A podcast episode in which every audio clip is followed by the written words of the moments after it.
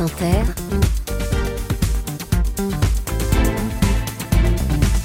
le 7-10. Elias, ce matin, vous recevez un duo de réalisateurs. Bonjour Eric Toledano et bonjour Olivier Nakache. Bonjour. Merci d'être là tous les deux ce matin. Eric, si Olivier était un héros et un défaut, il serait lequel?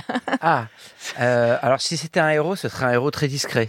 En, en rapport avec un film que j'aime beaucoup. Mhm. Et un défaut, j'ai pas trouvé de défaut particulier. C'est pas que je, je... Oh non. mais je dirais quand même que c'est un défaut assez atypique. C'est un défaut, ça s'appelle le défaut du coupe-papier. Qu'est-ce que c'est, ça? C'est-à-dire que quand il trouve pas le coupe-papier, il peut être très chiant.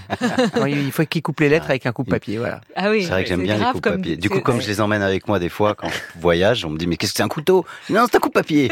Ah, c'est la minute C'est des chiens là. Ouais, c'est vrai. Je savais pas qu'elle allait sortir ça, donc là, on était... ouais, là je suis un Moi peu. non plus, je euh, m'attendais pas. je sais, Olivier, pas- si Eric était un, un, un héros et s'il était un défaut. Ouais, alors un héros, c'est très simple. Il a parlé d'un héros très discret, c'est qui s'appelle euh, donc Toledano. On l'appelait Toto. Euh, Toto le héros. Je pense que Jaco Van Dormel s'est inspiré d'Eric pour euh, pour faire, je crois, son premier film, Toto le héros. Donc euh, voilà. Et, s'il était un défaut, un alors un compas. c'est- non, non, mais c'est c'est euh, la technologie ne l'aime pas et il n'est pas du tout technologique. Je ne sais pas pourquoi. On a souvent les mêmes choses en ce moment. On est passé au, au scooter électrique.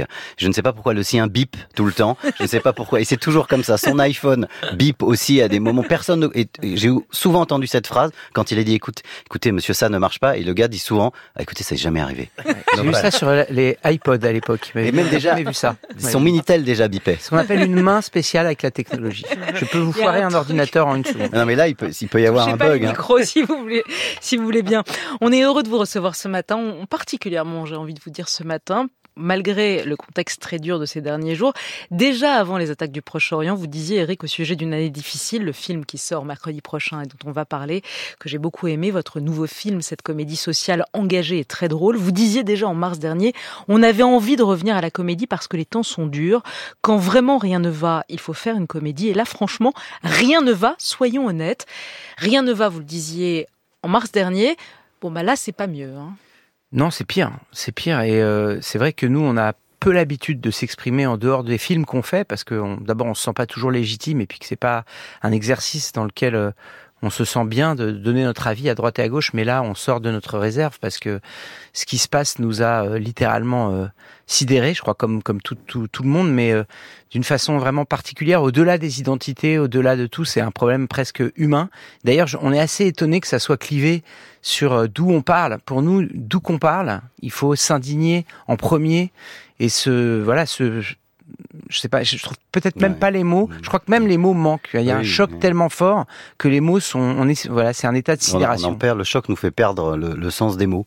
On est complètement euh, atterré. Alors c'est vrai qu'on vient, nous, on est dans une période où on sort un film, ça paraît complètement dérisoire. On est abasourdi, euh, choqué, on a peur des nouvelles euh, de, de minute en minute de ce qu'on risque de découvrir. Donc on est complètement euh, atterré. Est-ce que vous craignez que le conflit israélo-arabe soit importé ici? Est-ce que vous craignez, Gérald Darmanin, qui était à ce micro il y a quelques minutes, disait l'augmentation des actes antisémites, des insultes antisémites Est-ce que c'est quelque chose Alors, que vous redoutez? Bien sûr, on ne peut que le craindre, mais dans un premier temps, pour tout vous dire, euh, ce qu'on craint, c'est pour les otages. Ce qu'on craint, ce- c'est ce qu'on, ceux à qui on pense sont les, fa- les familles des victimes.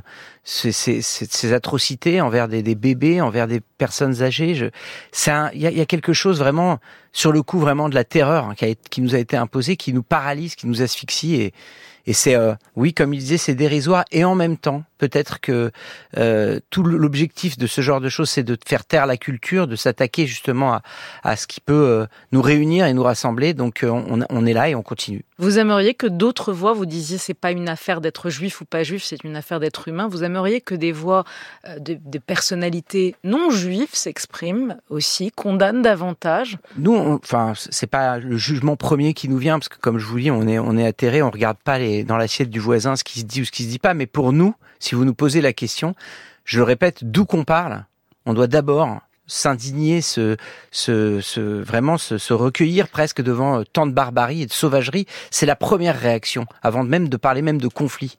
Une année difficile, euh, vous, cette comédie donc que vous proposez aux Français en ces temps difficiles. Vous aviez déjà écrit Le sens de la fête, votre carton, après les attentats du 13 novembre. La série En thérapie que vous avez lancée euh, aussi était très inspirée des attentats. Là, Une année difficile, vous l'avez écrit vous l'avez écrite pendant le Covid. La comédie permet de transformer le stress, l'angoisse, le ressentiment en quelque chose de positif. Ça permet d'avoir le malheur joyeux, comme vous l'a dit, je crois, une, une, une française, une Oui, spectatrice à à, la sortie d'un de vos films. Tout à fait. En- Vous avez en le malheur cas, joyeux. Peut-être, euh, peut-être comme une sorte de tristesse déguisée aussi. euh, on ne sait pas. En tout cas, avec Eric, c'est notre moyen euh, d'être, c'est notre façon d'être, c'est notre moyen d'expression. Et c'est vrai que le sens de la fête, on avait une, une rage en fait de, de, de, de comédie après ces temps qui étaient qui étaient les temps atroces que nous avions vécu euh, en France. Et oui, c'est sorti, c'est sorti comme ça. Et là, c'est vrai que on se dit, euh, je crois que c'est Frank Capra ou Billy Wilder qui disait euh, quand ça va mal, faites une comédie. Bah nous, c'est notre, c'est Hmm. notre Billy réaction. Wilder, ouais. C'est Billy Wilder, c'est notre réaction. Jean-Pierre Bacry aussi en parle de ce rire qui permet de, bah, de respirer. Oui, On l'écoute. Ce qui me Ah, plaît, c'est de jouer le plus justement possible, le plus authentiquement possible, des contradictions humaines. Et euh, quand euh, quand quelque chose est juste, très très très juste, très très très juste, il vient il vient au spectateur qui, le regarde quelque chose de nerveux qui peut s'apparenter au rire et qui devient un rire quand c'est bien suffisamment bien observé, suffisamment bien joué. On se reconnaît tellement pendant l'espace d'une seconde qu'on rit, qu'on a une espèce de déclenchement nerveux qui fait que on, voilà, on réagit comme ça. Et moi- c'est- le rire que je préfère. C'est un rire euh, justement qui vient de l'intérieur, qui, vient de la vie vécue. Quoi. Eric Toledano. Mais c'est incroyable d'entendre Jean-Pierre, c'est comme s'il nous parlait de, de là où il était. Franchement, c'est c'est exactement ce qu'on essaye de défendre, c'est-à-dire euh, euh, un, un rire qui, qui dessert, qui dédramatise et qui permet de surmonter Mm. et, qui, euh, et qui ouvre une fenêtre quand, quand la pièce commence à être euh, trop...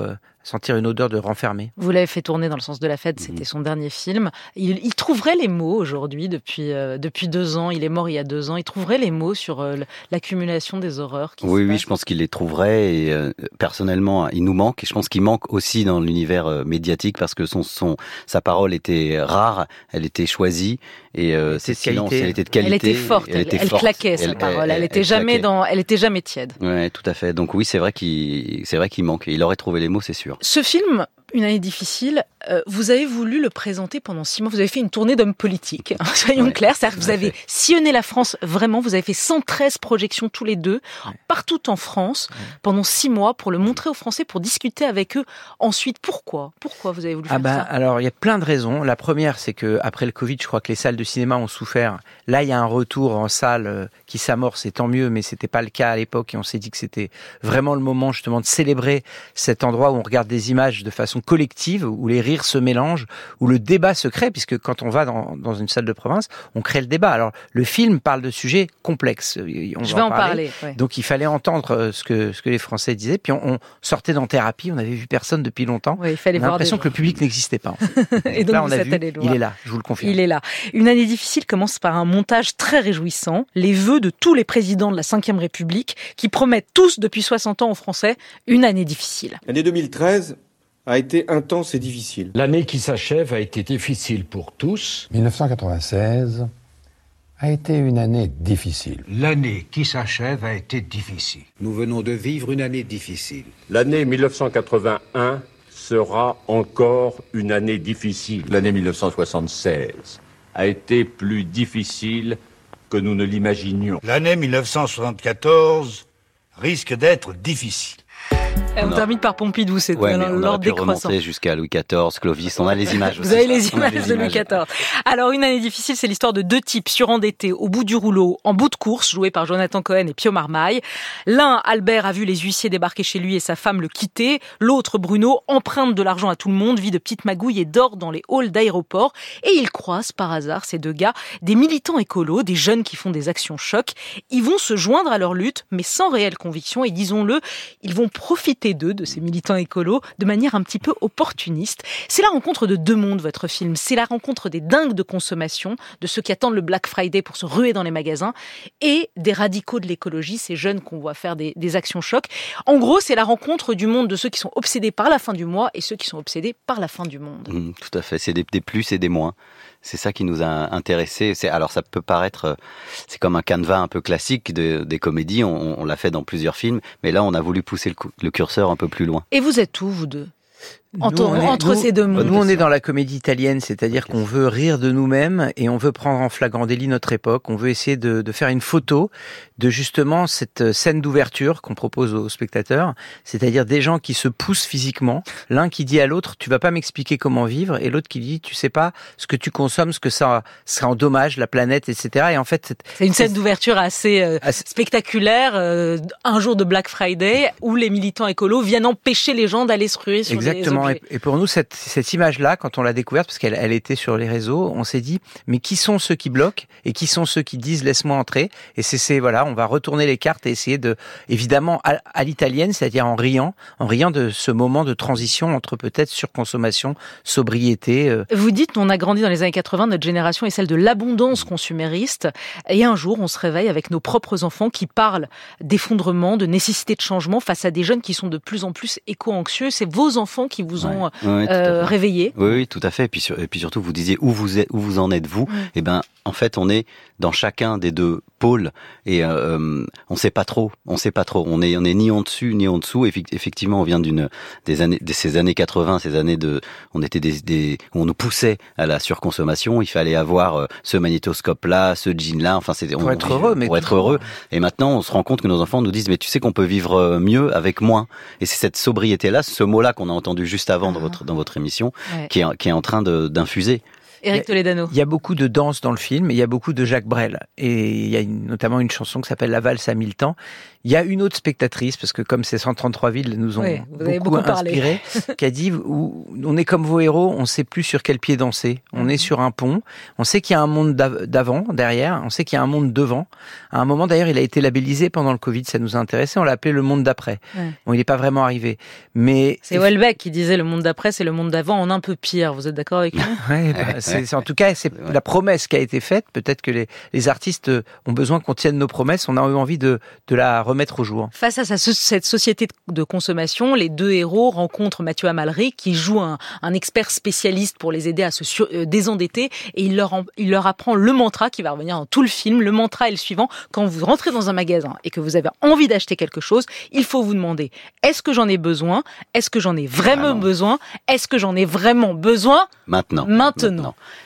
Vous le faites vrai- maintenant? Oui, on le fait. C'est un vrai mantra. On a fait des, at- des ateliers d'éducation budgétaire dans une association qui s'appelle Crésus, qui aide les gens à sortir du surendettement. Mais essayez, vous verrez, ça marche. Je vais essayer. Euh, les salles de France, on a fini pratiquement toutes les avant-premières en demandant est-ce que vous vous rappelez du mantra et donc les gens le, le, le gueulaient un peu. Ouais. Donc peut-être qu'il est rentré un peu dans. Est-ce que j'en ai besoin? Est-ce que j'en ai besoin maintenant? Est-ce que j'en ai besoin vraiment et maintenant? Voilà. On l'a, on l'a retenu. Un mot sur le duo assez génial de fait, Jonathan Cohen, euh, Pio Marmaille. J'ai remarqué quand même qu'à chaque fois, vous, bon, c'est, une règle, le duo du cinéma, euh, Hmm. euh, on, on l'a souvent. Vous, chez vous, c'est quasiment systématique. hein. Il y a eu François Cluzet et Omar Sy dans Intouchable. Il y a hors norme Reda Kateb et, et Vincent Vincent. Cassel. Là, vous avez Jonathan Cohen et Pio Marmaille.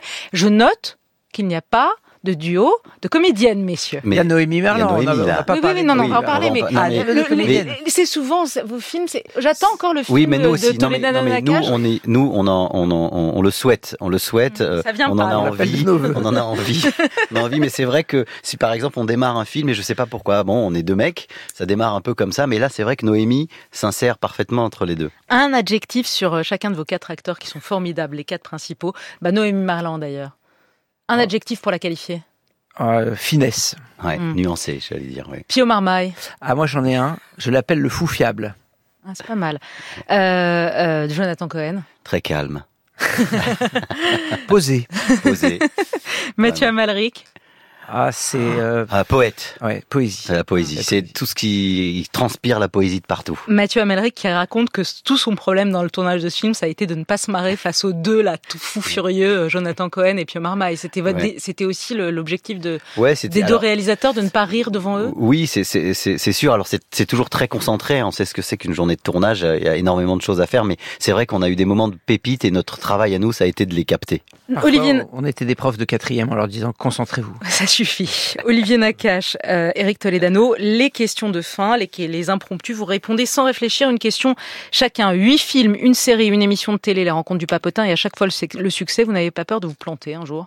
Mais Si, comme, tout le monde, mais est-ce que ce sera si grave? Hmm. Ouais, on n'a pas peur de l'échec. On avance. C'est quoi vos vices? Le coup de papier. Euh, la technologie. La technologie. C'est quoi votre drogue? Euh, les films, le cinéma. Hmm. On est shooté au cinéma. Peut-être euh, au vu de l'actualité, je dirais le travail qui permet justement de d'échapper. Ouais. Vous partez en vacances ensemble? Non. Non. Vous vous envoyez des textos tous les soirs pour vous dire bonne nuit avant de vous coucher? Pas bonne nuit, Euh, mais pas mal d'autres loin, choses. ouais, pas mal d'autres trucs. On ouais. gère les trucs, ouais. Bakri disait qu'il en avait marre que vous ne vous engueuliez jamais sur les films. Euh, Il y a des fois où vous n'êtes pas d'accord? Souvent, souvent, heureusement, euh, surtout au montage, ça, mais c'est jamais euh, agressif. Mm. C'est Là, ça, je suis là. pas d'accord avec ce qu'il dit. Voilà. Ouais. Moi non plus. Vous votez pareil? Je vous demande pas quoi, mais vous votez pareil? Ah, Ouais, je oui, pense. ouais, ouais, ouais, Mm. ouais. Qu'est-ce qui vous reste l'un et l'autre de votre enfance en banlieue? Vous avez tous les deux grandi en banlieue. Qu'est-ce qui vous reste de la banlieue? Un grand désir d'aller à Paris, pour moi. Ouais, une magnifique euh, nostalgie et euh, une, une vie en groupe.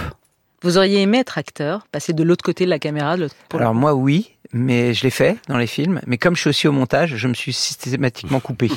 Non, Moi, j'ai- laissé ça à ma petite sœur qui le fait très bien. Et alors c'est quand? C'est pour quand Géraldine Nakache dans un de vos films? Eh ben, le plus vite possible. Ouais. Je suis d'accord. Vous avez plus de 50 ans, le cap a été dur à passer? Non, pas du tout. Pas du tout. Pas du tout. Les nuls ou les inconnus?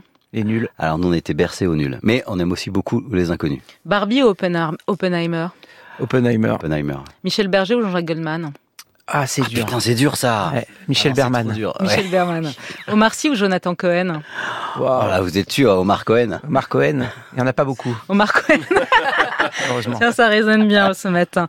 Euh, votre papotin préféré depuis le début, les rencontres du papotin?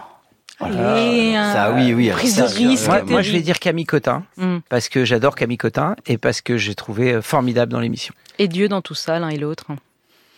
Ah, bah, il, est- il, il, il est, il Qu'il fasse, qu'il fasse quelque chose Ouais. euh, pour, pour nous en ce Ouais, moment, parce qu'on n'est pas bien. au travail. Vraiment, il faut qu'il il faut qu'il faut, faut agir. Il faut prier peut-être. Une année difficile, ça sort mercredi prochain au cinéma. Ça s'annonce comme le gros carton, comme à chaque fois que vous sortez vos films. Donc euh, peut-être ce sera le celui de l'échec, je ne crois pas. Je ne crois pas. Et je ne vous le souhaite. Vite, mon coup de papier, mon coup de papier. Je crois que votre ordinateur ne marche plus. Belle journée.